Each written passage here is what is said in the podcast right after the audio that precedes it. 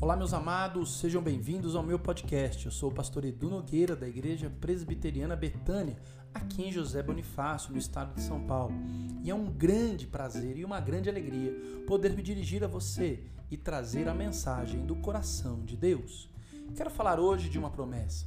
Promessa de Deus a todo aquele que entregou sua vida a Jesus e que crê que Ele é o seu único e suficiente Salvador. Portanto, aproximemo-nos do trono da graça com confiança, a fim de recebermos misericórdia e encontrarmos graça para ajuda em momento oportuno.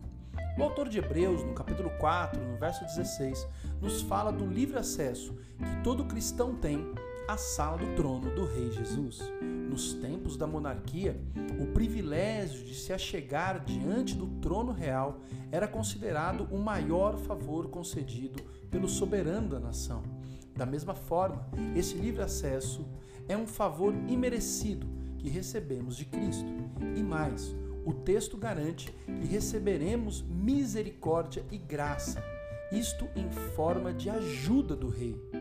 Como não sentir a grande alegria diante de tamanha promessa do Rei dos Reis?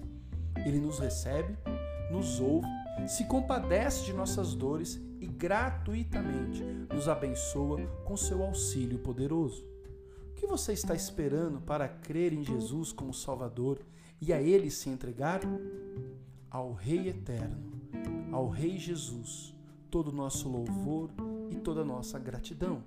Que Deus ilumine teu coração, que Deus te trate com graça e bondade, em nome de Jesus.